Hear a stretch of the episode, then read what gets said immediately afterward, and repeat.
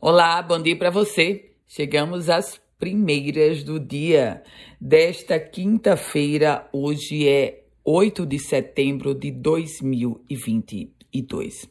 Começo trazendo informações para você sobre balanço do TRE, do Tribunal Regional Eleitoral do Rio Grande do Norte.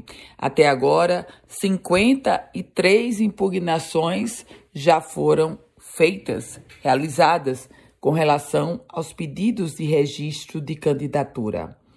Até a próxima segunda-feira, o TRE deverá analisar todas essas impugnações.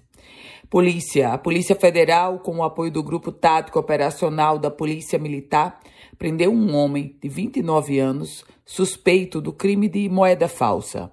O indivíduo foi abordado pelos policiais exatamente no momento em que recebia, na agência dos Correios, na cidade de Riacho de Santana, no oeste de Potiguar, um envelope com 20 cédulas falsificadas no valor de mil reais.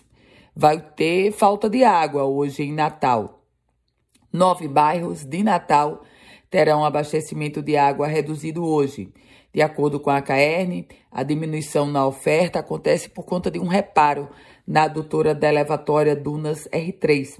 Petrópolis, Tirol, Barro Vermelho, Areia Preta, Rocas, Ribeira, Cidade Alta, Lagoa Nova e Lagoa Seca terão esse, essa falha ou esse problema no abastecimento.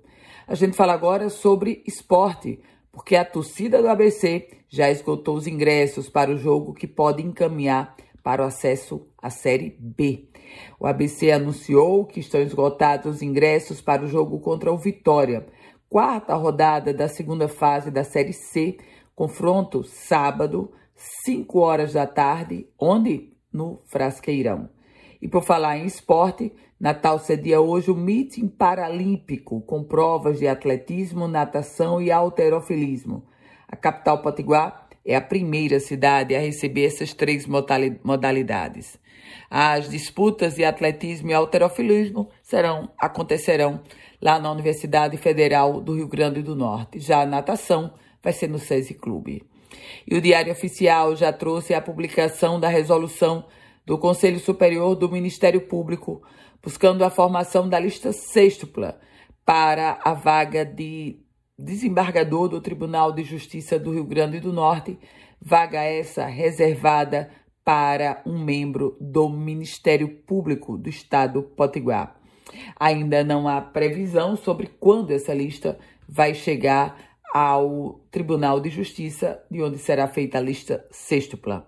E o gás de cozinha vai sofrer um novo aumento nas distribuidoras e deve aumentar entre 5 e 6 reais o preço final do botijão aqui no Rio Grande do Norte.